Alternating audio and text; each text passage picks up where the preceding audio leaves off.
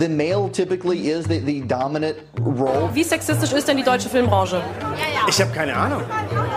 Ich habe ja keinen Sex. Know your role and shut your mouth. Und heute würde ich sagen, aber richtig schick gemacht. Du lässt mal ein bisschen blicken heute, oder? Putting a wife to work is a very dangerous thing. Zum Glück bin ich keine Frau, ey. Hystera, der Podcast. Warum Frauen nicht die Norm sind. Okay, let's go.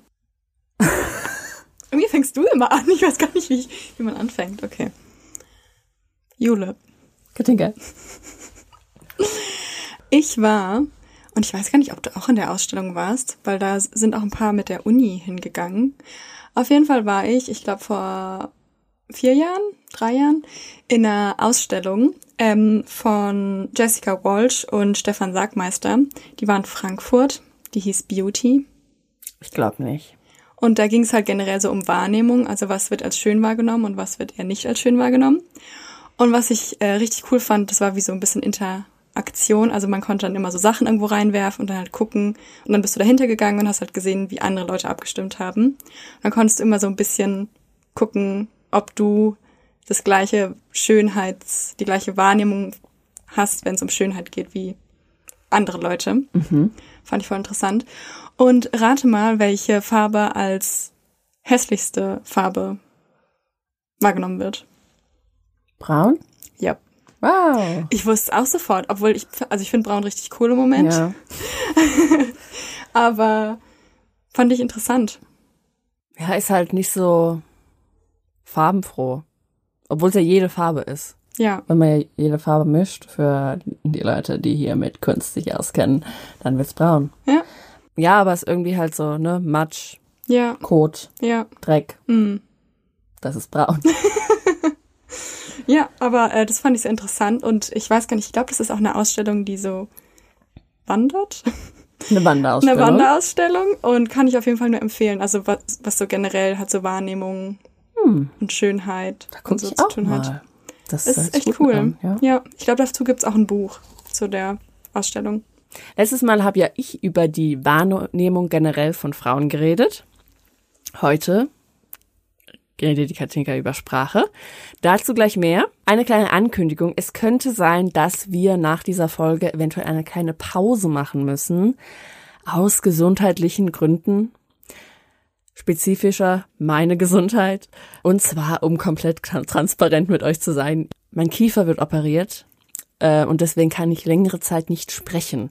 Was für einen Podcast, man weiß es oft nicht, aber relativ wichtig ist. Und deswegen kann es sein, dass wir vielleicht ein oder zwei Daten ähm, überspringen, aber danach sind wir natürlich wieder für euch da, hoffentlich wieder mit meiner ähm, wunderschönen Stimme. Hoffentlich nicht viel verändert. Genau, also dass ihr euch nicht wundert, ich muss mich ein bisschen erholen und ein bisschen meinen Kiefer heilen. Genau.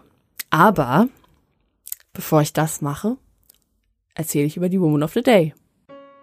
For too long, women have not been heard or believed if they dared to speak their truth to the power of those men. But their time is up.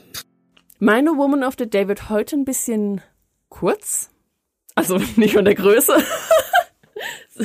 mein, also die Kategorie, das, was ich erzähle, äh, wird ein bisschen kurz, weil es nicht viele Informationen über sie gibt. Und ich muss mir tatsächlich lange überlegen, ob ich die wirklich machen will. Es geht um Marina Ovsjanikova. Den Namen sagt ihr vielleicht nicht direkt was. Sie ist eine russische Journalistin und momentan Putins Feind Nummer eins. Doch, ich dachte irgendwann, als du den gesagt hast, dachte ich so, Moment, irgendwie kommt er mir bekannt vor. Ja. Und zwar, wir nehmen ja die Folgen immer ein bisschen versetzt auf. Heute ist der 22. März. Und ich musste mir wirklich überlegen, mache ich die? Was ist, wenn sie stirbt? Was ist, wenn sie getötet wird, bevor wir diesen Podcast aufnehmen? Also schon ein krasser Gedanke, aber ich finde nicht abwegig in Russland zu dieser Zeit. Aber sie ist einfach so mutig und so cool. Deswegen erzähle ich jetzt über sie. Sie protestierte nämlich live in der Hauptnachrichtensendung des russischen Staatsfernsehens gegen Putins Vorgehen in der Ukraine, indem sie ein Schild in die Kamera hielt, auf dem zu lesen war, Stoppt den Krieg, glaubt der Propaganda nicht, hier werdet ihr belogen. Dabei rief sie auch mehrmals laut Nein zum Krieg. Dann wurde schnell zu einem anderen Beitrag geschnitten, und sie war nicht mehr zu sehen. Aber sie konnte ihre Message überbringen. Vor dieser Aktion hatte sie auch schon ein Video auf Social Media hochgeladen. Dort sagt sie unter anderem, Zitat, was jetzt in Russland geschieht, ist ein Verbrechen und Russland ist das Aggressorland. Die Verantwortung für diese Aggression liegt an einer Person und diese Person ist Wladimir Putin. Danach wurde sie beim Sender, bei dem sie auch arbeitet, festgenommen. Sie wurde zu 30.000 Rubel, das sind etwa 250 Euro, Geldstrafe verurteilt, wegen dieses Videos und ihrem Auftritt. Aber jetzt drohen ihr, wegen eines neuen Mediengesetzes in Russland, bis zu 15 Jahre Haft. Und zwar wegen Diffamierung der russischen Armee und nach Kreml-Ansicht, in Anführungszeichen, falschen Aussagen. Doch wer ist sie? Ovsjanikova hat zwei Kinder, 11 und 17 Jahre alt und lebt mit ihnen in Moskau. Sie ist das Kind von einem ukrainischen Vater und einer russischen Mutter, weswegen ihr der Krieg besonders nahe geht. Sie sagt, dass sie es nicht ertrage, die beiden Länder verfeindet zu sehen. Sie studierte an der Cuban State University und an der Presidential Academy of National Economy and Public Administration in Moskau. Danach arbeitete sie bei einem regionalen Sender und war danach mehrere Jahre für das russische Staatsfernsehen angestellt. Darüber sagte sie auch in ihrem Internetvideo, Zitat, in den vergangenen Jahren habe ich leider beim ersten Kanal gearbeitet und mich für Kreml-Propaganda beschäftigt. Ich schäme mich jetzt sehr dafür. Wenige Stunden nach ihrem Protest bedankte sich auch der ukrainische Präsident bei ihr. Jetzt hat sie aber Angst um ihre Sicherheit. Dennoch will Ovsjanikova Russland nicht verlassen, obwohl ihr Frankreichs Präsident Emmanuel Macron das Angebot auf Asyl gegeben hat. Momentan will sie sich bei Freunden verstecken und ihr wird immer mehr klar, dass sich ihr Leben für immer geändert hat. Zu ihrem Motiv sagt sie auch, Zitat, ich verstehe, dass jeder Staat für seine Interessen kämpft und wir uns in einem Informationskrieg befinden.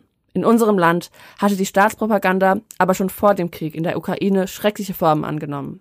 Jetzt mit Beginn des Krieges ist es unmöglich, die Propaganda zu ertragen. Jetzt fordert sie auch andere Russinnen dazu auf, aktiv zu werden. Zitat, die Zeiten sind sehr finster und sehr schwierig. Und jeder, der eine staatsbürgerliche Haltung hat und der will, dass diese Haltung zur Kenntnis genommen wird, muss seiner Stimme Gehör schaffen. Und jetzt ist immer wieder wichtig zu betonen, dass dies nicht ein Krieg der, des russischen Volkes ist, sondern ein Krieg von Putin. Das war Marina Ovsjanikova. Ja, danke. Also ich wollte auch schon die ganze Zeit über sie mal mehr nachlesen, aber. Es gibt tatsächlich halt einfach nicht viele ja. Informationen, weil sie ja vor ein paar Wochen erst krass bekannt wurde. Mhm. Ich kann mir gar nicht vorstellen, wie mutig man sein muss. Ich meine, die hat, die hat halt wirklich ihr Leben aufs Spiel gesetzt. Ja. Und das finde ich so krass und ich hätte es nicht gemacht. Ja. Also ganz ehrlich. Ja. Und ich finde, das, das muss man schon sagen. Ja, Und auf jeden Fall. Ja. Ich habe mir auch überlegt, ob wir irgendwie zum Krieg in der Ukraine was sagen sollten, aber ich, ich glaube, da können halt einfach andere Podcasts viel besser darüber reden. Wir finden das natürlich sehr, sehr schrecklich, was da passiert. Ich finde es einfach krass mutig und hoffe sehr, dass sie sicher ist und auch ähm, sicher bleibt. Ja, dann kannst du nur hoffen, ne? Ja. Na, aber trotzdem vielen Dank für die Woman of the Day. Und genau, ich würde dann jetzt mit meinem Teil weitermachen. Und zwar hattest du ja die Wahrnehmung generell von Frauen und ich habe jetzt Wahrnehmung in der Sprache und da eben speziell das Gendern vor allen Dingen. Und da habe ich direkt am Anfang mal ein Beispiel, was zeigen soll, wie wichtig eigentlich genderneutrale Sprache ist. Und zwar, ein Vater und sein Sohn sind mit dem Auto unterwegs und haben einen Unfall, bei dem beide schwer verletzt werden. Der Vater stirbt während der Fahrt zum Krankenhaus, der Sohn muss sofort operiert werden. Bei seinem Anblick jedoch erblasst einer der diensthabenden Chirurgen und sagt, ich kann ihn nicht operieren, das ist mein Sohn. Und ich weiß, du kennst das Beispiel schon. Ja. Aber die Frage an alle ZuhörerInnen, wer ist die Person? Also wer ist der Chirurg, der das gesagt hat? Ihr habt jetzt fünf Sekunden Zeit zu überlegen, wer es ist. Vier, drei, zwei, eins. Die Mutter. Der Chirurg ist die Mutter. Und zwar ist es ein Beispiel von einer Wissenschaftlerin Annabel Preußler, die damit verdeutlichen will, welche Bilder im Kopf entstehen, eben aufgrund von Sprache und wie schwer das eben ist, das zu durchbrechen. Wenn eben von Chirurgen die Rede ist, dann denkt man sich oder man stellt sich halt eigentlich immer einen Mann vor und keine Frau. Wenn eben von Chirurgen die Rede ist, dann stellt man sich eben einen Mann vor und keine Frau. Und es liegt eben zum einen daran, dass eben Deutsch keine geschlechterneutrale Pronomen hat, sondern eben der, die, das. Und dass eben immer ein grammatikalisches Geschlecht in den Wörtern mit beischwingt. In der Sprache, wo es eben nicht so ist, ist beispielsweise Englisch, weil eben Englisch sehr oder Englisch oft neutral ist. Trotzdem gibt es aber auch natürlich im Englischen Wörter, wie zum Beispiel Actor und Actress, wo dann aber eigentlich erst Actress weiblich wird, indem man eben das hinten dran hängt und sonst so Actor ist ja eigentlich neutral. Ein anderes Beispiel wäre Teacher. Also das wäre ein Beispiel für ein neutrales Wort Teacher, weil es gibt ja keine weibliche Form zum Teacher. Aber ich habe mal letztens drüber nachgedacht. Weil genau, es gibt ja ähm, Actor und Actress oder Waiter and Waitress. Aber warum ist dann Teacher mit genau der gleichen Endung wie Actor oder Waiter? Warum ist das beides? Ich weiß es auch nicht.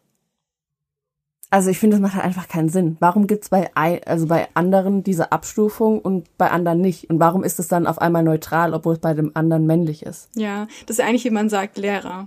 Genau. Und dann Lehrerin. Aber so wird ja eigentlich Englisch schon eher als genderneutrale Sprache angesehen, weil ja, es ja. eben seltener eine weibliche Form dazu gibt, die dann quasi die die neutrale Form dann erst männlich macht. Ja, ich frage mich aber, ob es dadurch auch neutraler gesehen wird. Ja. Ob man dann wirklich bei Teacher an also an 50-50 Frau und Mann denkt. Ja. Oder dann doch nur an Mann.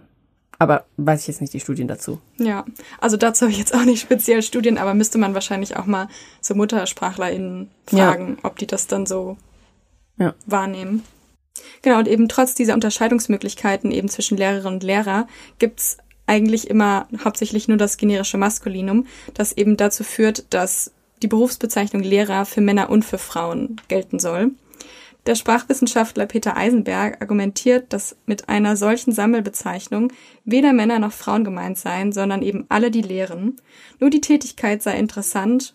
Damit wird jedoch der männliche Standpunkt eben als neutral oder universell angesehen und die männliche Form gibt eben dieses, diesen Standard wieder vor. Wäre aber, wenn die Handlung im Mittelpunkt stehen würde, wäre es dann nicht die Lehrenden? Ja. Nur ein Gedanke. Da hast du recht. Genau, aber jetzt nochmal ein bisschen zurückgetreten, so allgemein zur Sprache. Und zwar generell ist ja Sprache eigentlich eine Aneinanderreihung von Silben und Wörtern, die aber dann eben ein gesellschaftliches Kollektiv bildet und eben Menschen miteinander verbindet und die Menschen untereinander teilen. Sprache ist ein einprogrammierter Code, der nicht sichtbar ist, aber dennoch hörbar und der uns eben formt und unser Denken formt. Und die deutsche Sprache ist eben oder funktioniert eben in diesem binären System, was aber nicht biologisch, sondern eigentlich nur sozial, wieder ein soziales Konstrukt bildet.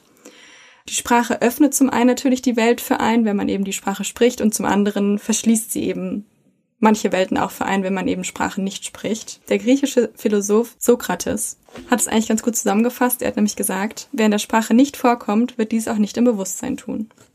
True. Ja. Und jetzt kommen wir zu einer kurzen Fun Fact Time. Und zwar, was ist Gendern überhaupt? Wer nochmal mehr über generell das Wort Gendern wissen möchte, sollte sich die erste Folge anhören und da sprechen wir nämlich in einer Das musste ich googeln darüber, was der Unterschied zwischen Sex und Gender überhaupt ist. Genau, aber nochmal kurz zusammengefasst, das Wort Gender kommt aus dem Englischen und bedeutet eben Geschlecht. Und damit ist aber nicht das biologische Geschlecht gemeint, sondern das soziale Geschlecht. Und das soziale Geschlecht bezieht sich eben auf alles, was als typisch männlich oder typisch weiblich angesehen wird. Es geht dabei um das gelebte und gefühlte Geschlecht und nicht das aufgrund körperlicher Merkmale zugewiesene Geschlecht. Gendern bedeutet geschlechtergerechte Sprache. Mit diesem geschlechterbewussten Sprachgebrauch soll eben die Gleichbehandlung zwischen den Geschlechtern zum Ausdruck gebracht werden. Also keiner soll bevorzugt werden oder benachteiligt werden. Und im Deutschen ist es, wie schon gesagt, ist es eben das generische Maskulinum, was verwendet wird, um alle Menschen eben mit einzubeziehen.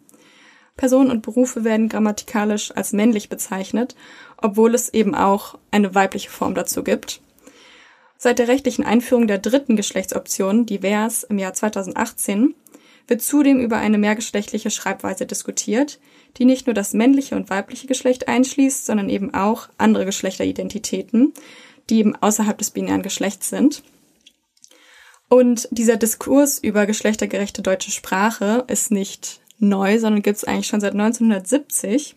Und zwar gibt es beim Gendern auch Unterschiede. Also es gibt unterschiedliche Arten zu gendern. Einmal gibt es dann die Beidnennung, dass man sagt Lehrer und Lehrerinnen. Und da gibt es eben verschiedene Schreibweisen. Einmal Lehrer slash und dann innen oder Lehrer und dann innen groß. Dann gibt es noch die Neutralisierung. Dabei wird eben die männliche Form durch eine geschlechterneutrale Form, wie du schon eigentlich vorhin gesagt hast, Lehrkraft oder Lehrende ersetzt. Und dann gibt's noch die Genderzeichen und da gibt's auch unterschiedliche. Da gibt's einmal den, das Gender-Sternchen, also Lehrer Sternchen innen oder Lehrer Unterstrich innen oder Lehrer innen. Und dieser Platzhalter, also diese Zeichen, sollen stellvertretend für alle Geschlechter stehen, die eben nicht im binären System vorkommen. Aus wissenschaftlicher Sicht gibt's kein eindeutiges Votum, was davon benutzt werden sollte. Als politisch korrekt wird aber oder wurde vor allen Dingen das Gender-Sternchen angesehen, der sogenannte Asterisk. Und jetzt ein kurzes, das musste ich googeln.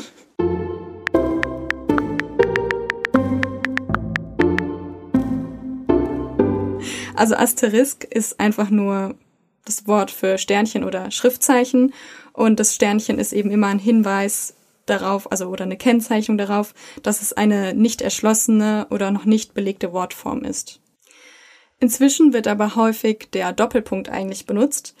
Und beide Varianten sprechen eben nicht nur Männer und Frauen an, sondern wie gesagt auch alle Geschlechteridentitäten dazwischen. Und was man noch dazu sagen muss, ist, dass der Doppelpunkt, den ich auch selbst eigentlich am eigentlich immer benutze, ich auch. dass der Doppelpunkt äh, für die Breischrift vor allen Dingen gut ist, weil wenn eben blinde Menschen sich dann Texte vorlesen lassen, ist es eben so, dass wenn man das Sternchen benutzt, wird eben vorgelesen Lehrer Sternchen innen und beim Doppelpunkt wird eben diese Pause gemacht, die man ja eigentlich machen soll beim Sprechen, also Lehrer innen. Es gibt natürlich auch immer sehr viel Kritik zum Gendern. Zum einen im Hinblick auf die Barrierefreiheit. Für eben Menschen, die Deutsch nicht so gut können oder eine Leserechtschreibschwäche haben oder eine Hörbehinderung, oder eine kognitive Einschränkung, ist eben die Herausforderung generell zu dem sehr schweren Deutsch nochmal sehr viel größer. Und daher rät eigentlich der Blinden- und Sehbehindertenverband von Sonderzeichen beim Gendern ab. Auch das Netzwerk Leichte Sprache rät davon ab und empfiehlt eigentlich die Beidnennung von beiden Geschlechtern. Dann habe ich mal geguckt, was sagt denn so der Duden oder generell, was sagen Rechtschreibbücher dazu zum Gendern. Denn für die offizielle Rechtschreibregeln gibt es bisher noch keine Reform. Der Rat für deutsche Rechtschreibung unterstützt keine Genderzeichen und der Grund dafür ist, dass eben das Gremium sagt, dass diese Probephase, in der man eben gendert, also das, es wird noch nicht lang genug gegendert, als dass man eine Empfehlung aussprechen kann, die sich dann auch im Deutschen etablieren kann. Die Verwendung solcher Sonderzeichen könnte laut Rechtschreiberat zu Folgeproblemen und grammatikalisch nicht korrekten Lösungen führen. Es wurde aber nicht gesagt, dass es eben eine, dass es falsch oder verboten ist zu gendern. Die Gesellschaft für deutsche Sprache hat sich für eine geschlechtergerechte Sprache ausgesprochen, der selbstverständlich lesbar und regelkonform ist. Sonderzeichen wurden von der Gesellschaft für deutsche Sprache aus diesem Grund nicht unterstützt. Mhm. Also die sind auch eher für die Beidnennung. Der Duden hingegen, vor allen Dingen in der Online-Version, hat jetzt ein komplett neues Kapitel für gendersensible Sprache hochgeladen. Also nicht jetzt, sondern im, im August 2020 hat der Duden dann eine ganz neue ganz neues Kapitel hochgeladen. Die heißt geschlechtergerechter Sprachgebrauch. Und da werden eben diese unterschiedlichen Optionen von geschlechtergerechter Formulierung aufgezeigt und eben verbunden mit der Erläuterung. Deutsch bietet eine Fülle an Möglichkeiten, schlechtergerecht zu formulieren. Es gibt dafür allerdings keine Norm. Das finde ich cool, mhm. dass sie das da aufgenommen haben. Eine sehr kritische Haltung jedoch nimmt der Verein Deutsche Sprache e.V. ein. Der hat einen Artikel veröffentlicht unter dem Titel Rettet die deutsche Sprache vor dem Duden. Oh no. Er spricht nämlich von einer Zwangssexualisierung der deutschen Sprache. Was? Entschuldigung. Das kann ich nicht zurückhalten. Und lädt Gender Mainstreaming als, soziales, als sozialen Sprengstoff generell ab. Was hat das mit Sexualisierung zu tun? Da komme ich noch zu. Okay. Genau, also der sagt, ähm, Gendern ist Quatsch, weil das sext die Sprache auf. Hm, ich bin auch schon ganz wuschig, jetzt wo du so viel über Gendern redest. Generell in der Gesellschaft ist es ja eben so, dass da wirklich sehr viele Meinungen und Stellungnahmen aus ganz vielen unterschiedlichen Richtungen damit einlaufen. Also zum einen unter, aus der Politik, Wissenschaft, der Medien oder generell der Gesellschaft. Viele sagen eben, um die gendergerechte Sprache offiziell einführen zu können, müsste die Politik da eine Entscheidung fällen, was da richtig ist und was falsch ist. Einige Stimmen aus der Politik sind natürlich gegen den Sprachgebrauch von Gendersprache und andere wollen eben eine verpflichtende Einführung durchsetzen. Bei den Parteien geht die Meinung dazu eben sehr weit auseinander und jetzt darfst du mal raten, welche Partei so sehr stark dagegen ist. Ach, ich, ich kenne da so eine. Das liegt mir auf der Zunge. Irgendwas mit A und FD? Könnte das vielleicht sein? Ja, die AfD ist äh, gegens Gendern.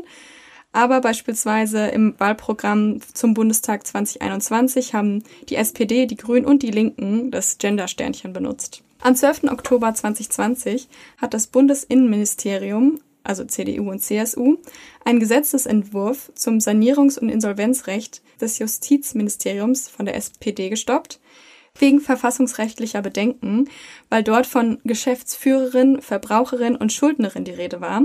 Also anders als üblich wurde eben dieser ganze Gesetzesentwurf nicht im generischen Maskulinum geschrieben, sondern im generischen Femininum geschrieben.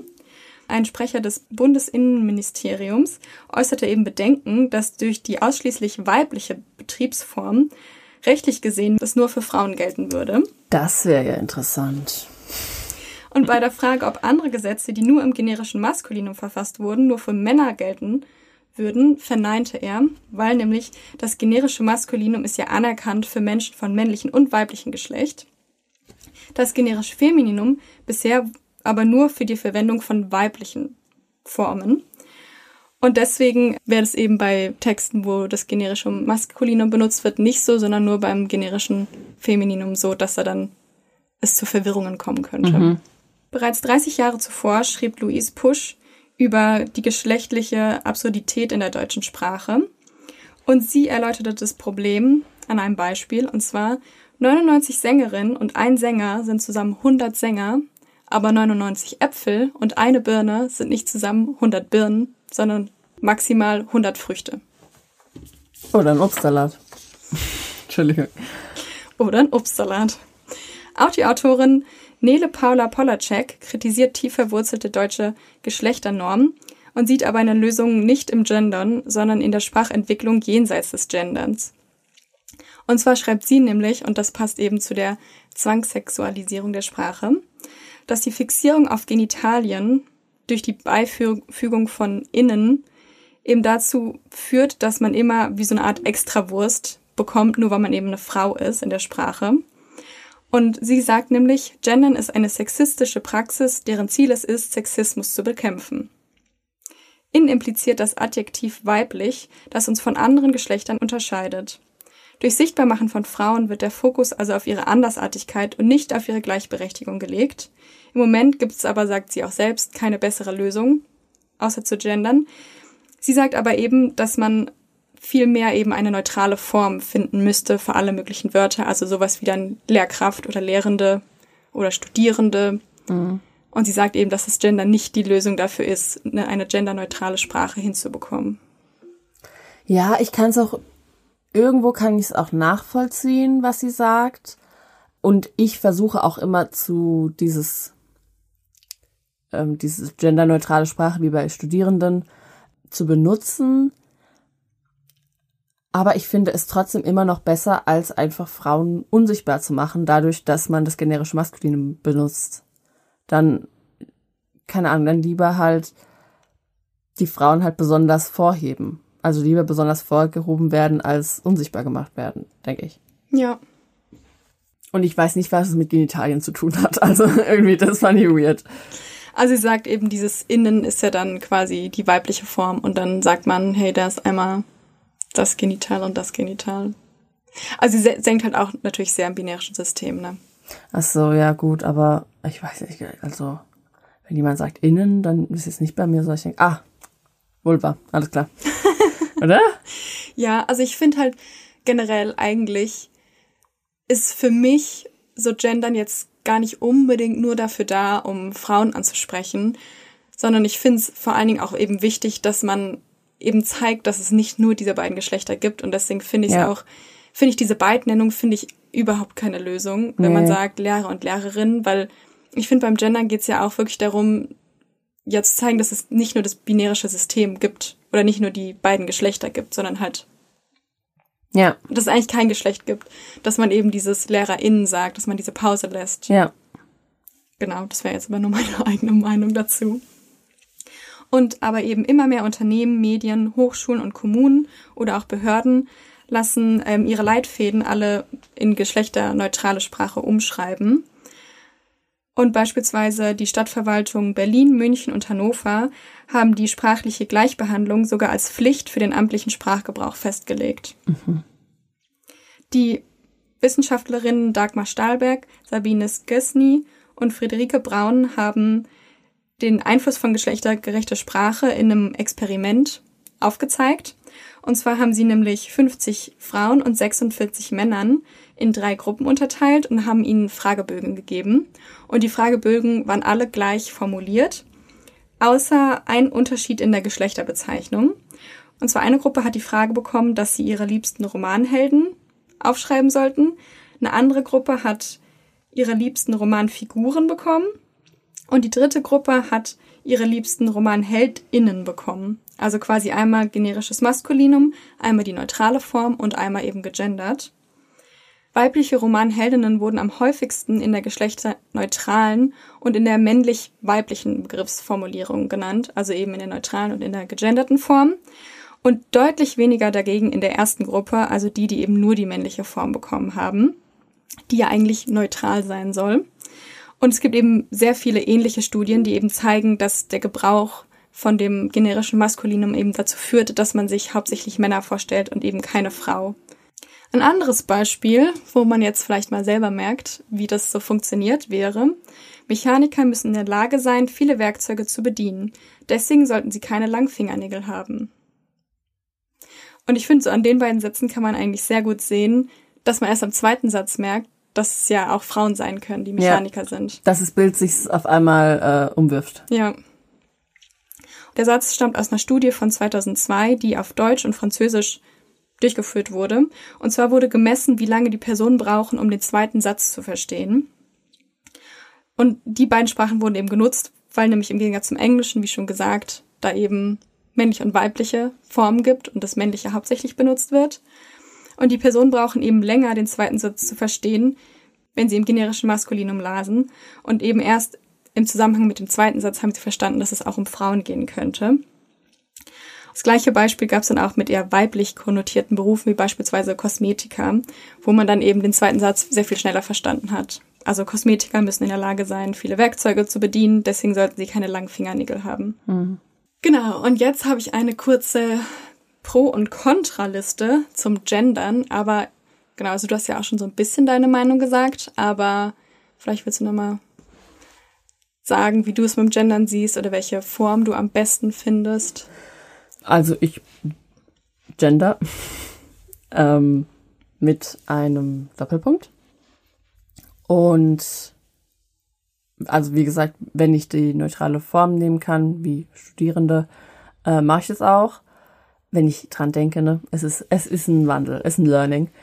Also ich glaube sozusagen ans Gendern. Ich glaube, dass es wirklich äh, sinnvoll ist und ich glaube, dass es auch die Zukunft der Sprache ist. Deswegen bin ich voll dafür. Und ich, keine Ahnung, ich stelle mir immer so vor, wie unsere Kinder eventuell mal diesen Podcast hören und uns dann fragen, hä, warum sagten ihr nur Lehrer und nicht LehrerInnen? Keine Ahnung, so stelle ich mir es vor in einer idealen Welt. Ja, also bin ich ganz bei dir. Und da, also auch mit dem Doppelpunkt, das habe ich ja schon gesagt, benutze ich auch. Und generell das, also ich finde, man merkt es ja bei sich selbst, dass je öfter man es hört und je öfter man es selbst versucht, desto natürlicher fühlt es sich eigentlich für einen an. Und trotzdem aber hier mal eine kurze Pro- und Kontraliste, weil wir nicht so einseitig sein wollen und nur das Pro erwähnen wollen. Aber ich fange mit dem Pro an. Yay! und zwar, ähm, ja, wie du schon gesagt hast, Sprache verändert sich und jedes Jahr werden immer neue Wörter in den Duden mit aufgenommen. oder in den täglichen Sprachgebrauch. Ich wollte nur sagen, cringe. Ja, genau. Und zwar, ich finde nämlich, das sieht man richtig krass an der Jugendsprache. Ja.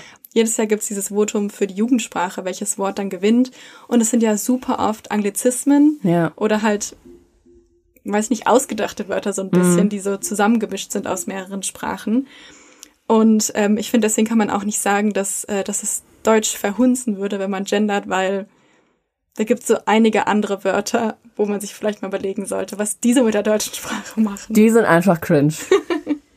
Und ja, wie schon gesagt, ist es eben, wie du gesagt hast, es ist ein Learning und je öfter man es eben macht, je öfter man es hört, desto natürlicher fühlt sich das an. Und es ist ja eigentlich immer so, wenn man irgendwas hört, was man noch nicht kennt, hört sich das erstmal falsch und komisch an und dann nach Gewohnheitssache wird das eben zur Gewohnheit. Ich finde, du hast dir das voll schnell angewöhnt. Ich habe so das Gefühl, von einem Tag auf den anderen warst du so, pff, ich gender jetzt. Easy. Echt? Ja, ich fand, bei dir hat man das gar nicht gemerkt. Du warst so, "Oh, jetzt wird gegendert. Krass, danke. Dann ein anderer Pro-Punkt ist, dass das generische Maskulinum zwar gesagt wird, dass es für beide Geschlechter gilt, aber es gibt eben so viele psychologische Studien, die eben zeigen, dass das generische Maskulinum einfach nicht neutral funktioniert. Und das kann man vor allen Dingen auch bei der Vorstellung von Kindern sehen, dass eben Kinder schon dazu antrainiert werden, eben nicht divers zu denken, sondern eben, sie hören ja die männliche Form und dann stellen sie sich eben auch öfter Männer vor. Studien zeigen nämlich, dass die kindliche Wahrnehmung davon geprägt wird und sie dann eben Berufe als typisch männlich und typisch weiblich wahrnehmen, eben nochmal verstärkter durch die Sprache. Ein anderer Pro-Punkt ist natürlich, dass es wichtig für die Gleichbehandlung der Geschlechter ist. Ähm, Studien zeigen, dass geschlechterneutrale Sprache Menschen eben offener über Geschlechterrollen nachdenken lassen und dass unterrepräsentierte Geschlechter, also eben auch die, die nicht im binärischen System sind, eher wahrgenommen werden und so mehr in die Sprache und in den Alltag inkludiert werden. Ein anderer Pro-Punkt, den man aber auch als Kontrapunkt sehen kann, ist dann eben, dass man sich durch das Gendern schon politisch positionieren kann und so auch solidarisch sein kann oder auch eben emanzipierter von sich selbst dann sprechen kann, weil man sich ja auch als Frau durch die Sprache mehr inkludiert, als wenn man nur das Maskulinum benutzt. Und jetzt mein letzter Punkt, und den finde ich nämlich sehr schön, der ist nicht von mir selbst, ich weiß nicht, wer ihn gesagt hat, aber den hat man ja immer mal wieder, dass eben Sprache Wirklichkeit schafft. Ja.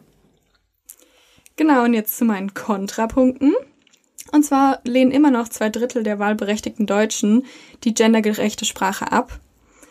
Es wird generell gesagt, dass die grammatikalisch männliche Bezeichnung eben laut Definition nichts mit dem Geschlecht zu tun hat und deswegen eben neutral ist. Und eben durch diese Beziehung auf das Geschlecht wird eben impliziert, dass Frauen vorher nicht mit einbezogen wurden. Also wenn man eben sagt, ähm, wenn ich von Lehrern früher gesprochen habe, dann habe ich auch immer nur Männer gemeint. Dass viele eben sagen, das wird damit eigentlich so ausgedrückt, dass Frauen davor nie mit einbezogen wurden. Ein anderer Kontrapunkt ist eben dadurch, dass die Meinungen da so weit auseinandergehen, dass es dadurch zu einer Rückkehr zu eher konservativeren Wertvorstellungen kommen könnte. Wissenschaftlich sei auch nicht nachvollziehbar, ob Frauen dadurch wirklich öfter in Männerberufe einsteigen würden, nur weil jetzt eben gegendert werden würde. Außerdem ist es eben schwerer verständlich oder schwerer lesbar und die Texte würden dadurch länger werden und die Sprache nochmal zu lernen würde auch nochmal schwieriger werden und es stört eben den Sprachfluss, wenn man gendert. Wo ich auch sagen muss, es kommt ja wirklich auf die Gewöhnungssache drauf an. Ja. Also wenn man sich dran gewöhnt hat, dann kann man einfach LehrerInnen sagen und macht nicht LehrerInnen. Ja.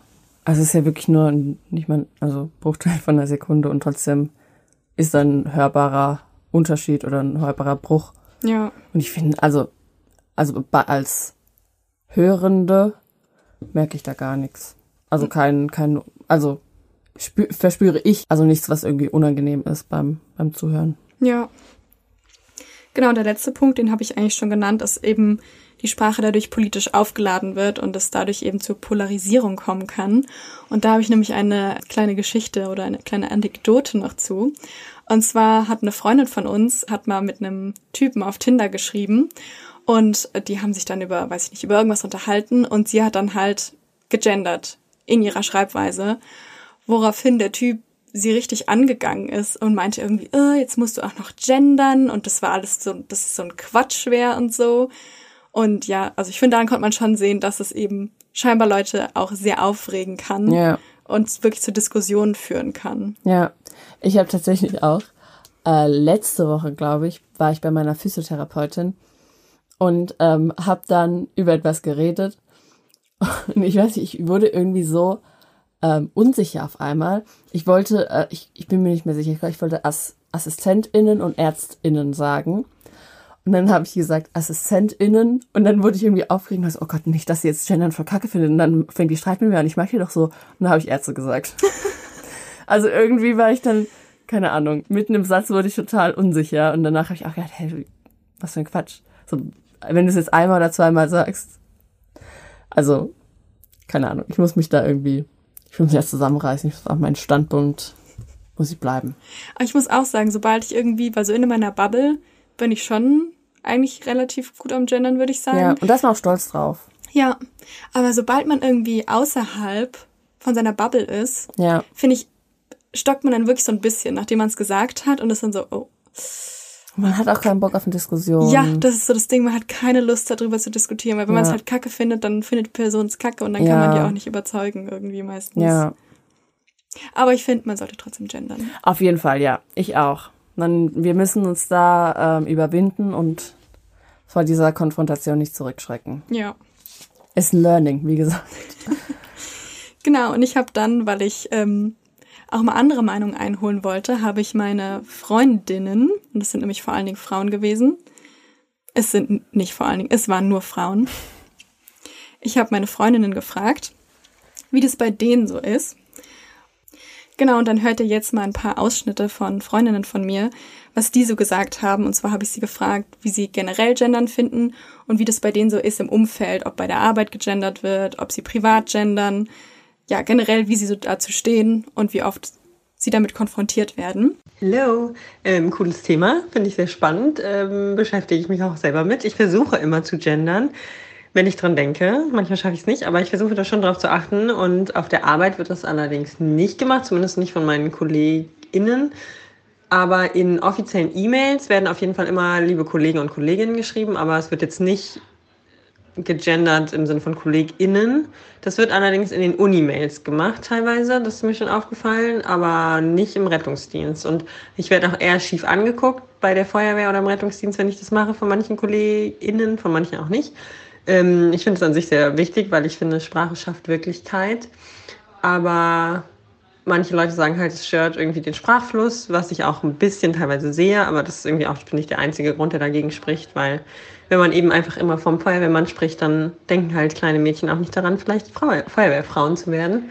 Und deswegen finde ich es persönlich relativ wichtig, das zu relativ. Jetzt habe ich schon wieder relativiert. Ich finde das wichtig zu gendern und auch gut. Und ich versuche es auch immer zu machen, wenn ich dran denke.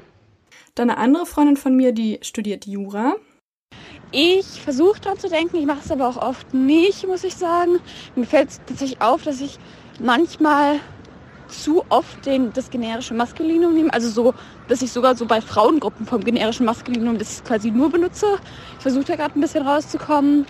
Ähm, ansonsten finde ich es auf jeden Fall sinnvoll. Ich finde, das ist was, was man vor allem für sich selbst tatsächlich auch macht, weil man sich so selbst so ein bisschen mehr klar macht, dass es halt so, ja, das nicht das Maskuline so die, die das Einzige ist, so ungefähr. Ähm, ansonsten, was ich noch sagen kann, ich finde es tatsächlich in vielen Gesetzestexten, in denen gegendert wird, da finde ich es echt ein bisschen störend, weil wenn die halt schwer eh zu lesen sind und dann immer noch mal gegendert wird, ist das echt ein bisschen anstrengend zu lesen. Aber da gibt es ganz gute Beispiele. Ich glaube, die STVO ist das auch. Die ähm, gehen quasi zu so einer umgestellten Sprache um. Ähm, die sagen quasi statt der Fahrzeugführer, sondern sagen die dann, wer ein Fahrzeug führt. Das finde ich ganz cool, weil das macht so komplett genderneutral und hebt weder die Unterschiede nochmal extra hervor, noch äh, schließt das jemanden aus quasi. Genau, dann eine andere Freundin von mir, die Lena. Also bei mir auf der Arbeit wird jetzt nicht so viel gegendert. Ich merke es häufig, die vom Kundenservice, die gendern in ihren E-Mails. In meinen E-Mails gendere ich tatsächlich auch. Im Sprachgebrauch jetzt nicht so sehr. Irgendwie habe ich mich da noch nicht so dran gewöhnt sozusagen. Äh, ich habe aber auch auf der Arbeit ähm, durchgerückt, dass wir die eine Zertifizierungsreihe gendern. Da hieß zum Beispiel ein Seminar vorher, ähm, der zertifizierte Teamleiter oder irgendwie sowas und wir haben es in Teamleitung umbenannt. Ansonsten versuchen wir es mittlerweile auch bei manchen ähm, Kongressen, weil auch die Fachbeiräte, also die, die so aus dem Fach sind und uns da halt beistehen und sowas mit der Konzeption und so, die sagen auch, dass es ziemlich wichtig ist, was auch gut ist, weil die Kritik ist bei uns sehr willkommen. Dann eine andere Freundin, die Laura. Ich gebe mir schon Mühe, so Sachen wie Mitarbeitende und Studierende zu sagen, aber ich merke auch, dass ich oft in so dem generischen Maskulinum halt spreche und ähm, habe jetzt mir auch angewöhnt, zum Beispiel, wenn ich über euch rede, dass ich halt mal sage mit meinen Freundinnen, weil, also wenn ich was mit euch unternehme, so, da brauche ich nicht meine Freunde zu sagen, weil es ist erstens kein Mann dabei. Ähm, aber was ich jetzt merke, ich versuche schon manchmal zu gendern, aber es ist halt relativ schwierig, man vergisst das halt schnell. Und ähm, was ich halt dann meistens mache, ist, wenn ich dann sage, keine Ahnung, dann schiebe ich halt so das, das Feminine noch hinterher, so Mitarbeiter und Mitarbeiterinnen. Ich finde es auf jeden Fall auch gut, dass die öffentlich-rechtlichen gendern, zum Beispiel ähm, Podcasts. Bei Mordlust habe ich das auch zum ersten Mal aktiv gehört und habe mich dann auch sehr dran gewöhnt, dass die das machen. Da wird auch Awareness, glaube ich, damit geschafft, weil zum Beispiel meine Mama hat ja auch Mordlust und die hat das vorher noch nie gehört. Und die so, ich habe das noch nie gehört, aber ich finde es jetzt auch nicht schlimm und so. Und dann habe ich ihr das halt auch nochmal erklärt. Die so, warum sagen die das so? Und ich sagte so, ja, das ist wegen der Pause und damit alle Gender damit eingesprochen sind, hat sie auch hat sie verstanden, fand ich gut. Wo mich das glaube ich stören würde, also bei so Texten, also bei so wissenschaftlichen Texten oder so, wenn es mit Doppelpunkt gegendert wird, dann finde ich das fände ich das nicht so störend im Lesefluss. Aber wo es mich stören würde, ist halt bei so Sachen wie ähm, Romanen, so Bücher, wenn da so gegendert werden würde, dann würde mich das glaube ich stören, weil das irgendwie komisch aussieht und so den Text dann irgendwie so ein bisschen kaputt macht, dann müsste man halt eher so generische Begriffe wie Mitarbeitende oder Studierende oder so einbauen. Aber mit Doppelpunkt in so Romanen zu gendern, sieht irgendwie scheiße aus. Also. Und dann habe ich noch meine beiden kleinen Cousinen gefragt, weil ich mir dachte, man kann ja auch mal außerhalb seines Alters fragen. Die sind 14 und 16 und die haben eben gesagt, dass sie vor allen Dingen auf Social Media so manche Sachen ein bisschen übertrieben finden, was jetzt gar nicht so unbedingt Gendern im Deutschen angeht, sondern generell so ums Geschlecht. Und sie finden es beispielsweise übertrieben, wenn man jetzt eben sagen würde, man darf keine Babyparty mehr schmeißen, weil man ja nicht weiß, welches Geschlecht das Kind später, welchem Geschlecht es sich zugehörig fühlt oder ob es überhaupt sich einem der beiden binären Geschlechter zugehörig fühlt. Ich finde Gender Reveal Partys komisch. Ich auch. Es ist ein, also, wenn man sich mal wirklich überlegt, wenn man ein bisschen sehr verkopft sieht, dann ist es einfach nur darüber ähm, zu reden, was für ein Genital ja. das Kind hat. Ja. Ähm, das ist irgendwie weird. Die Mirella von dem Kanal mir relativ egal hat es auch Genital Reveal Partys genannt. Das fand ich witzig. ich finde es auch komisch. Ja, und vor allem, wenn die dann so krasse Feuerwerke machen und einen kompletten Wald abbrennen. Nice. Und dann immer so blau, dann wird's ein Junge. Pink. Natürlich. Dann wird's ein Mädchen. Genau, sie haben aber generell gesagt, dass sie es denken, dass man es so in der älteren Generation nicht mehr einführen kann und dass sie da eigentlich auch, also dass sie es auch gar nicht schlimm finden, weil die eben halt so lange mit der, mit der generischen Maskulinum aufgewachsen sind. Aber dass sie selbst sagen, dass es eigentlich in ihrer Generation oder in den jüngeren Generationen auf jeden Fall, wie sie finden, man das einführen könnte und dann auch als normal irgendwann angesehen wird. Zusammenfassend kann man eben sagen, dass wenn sich gesellschaftliche Verhältnisse verändern, schlägt sich das eben auch immer auf der Sprache nieder.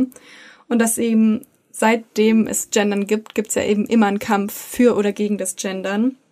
Und eben dieser Kampf dafür oder dagegen hat ja auch immer eine kulturelle oder kommt immer mit einer kulturellen Dominanz oder mit der Macht. Also wer hat die Macht darüber zu entscheiden, ob gegendert wird oder nicht. Und es geht eben immer auch um Abgrenzung und Einbeziehung von verschiedenen Gruppen. Und deswegen finde ich es Gendern auch viel mehr als nur einen Doppelpunkt zu setzen, sondern mhm. es geht ja wirklich darum, ob man eben andere Leute mit einbezieht oder nicht. Und noch ein Grund, warum eben diese Debatte so groß ist, ist, dass ja eben jeder mitreden kann. Also jeder hat eine Meinung dazu, weil eben jeder spricht. Ja. Also es ist ja kein Thema, was, was einen entweder betrifft oder nicht. Es betrifft ja eigentlich alle, die Deutsch sprechen. Hinzu kommt ja eben noch, dass es diese unterschiedlichen Formen vom Gendern gibt. Also dass man, selbst wenn man sagt, okay, wir gendern jetzt, müsste man ja immer noch festlegen, welche Form ist am sinnvollsten. Ob es jetzt die Beidnennung ist oder das Gendern mit einfach in hinten dran oder das Gendern mit verschiedenen Sonderzeichen. Bis jetzt eben noch kein Ende in Sicht, aber letztlich kann man eigentlich nur darauf warten, wie sich so die Sprache weiterentwickelt und was sich so einbürgert. Und am Ende ist es aber eben so, dass wir da selbst drüber entscheiden, was gesprochen wird und wie gesprochen wird. Und wir gendern weiter, oder? Auf jeden Fall. Ja. Es ist ein weites Feld und ich finde es auch spannend, jetzt zu sehen, wie sich das weiterentwickelt. Ich kann die Kontrapunkte theoretisch verstehen. Ich habe noch, also vor allem dieses, äh, dass es nicht barrierefrei wäre, könnte ich verstehen.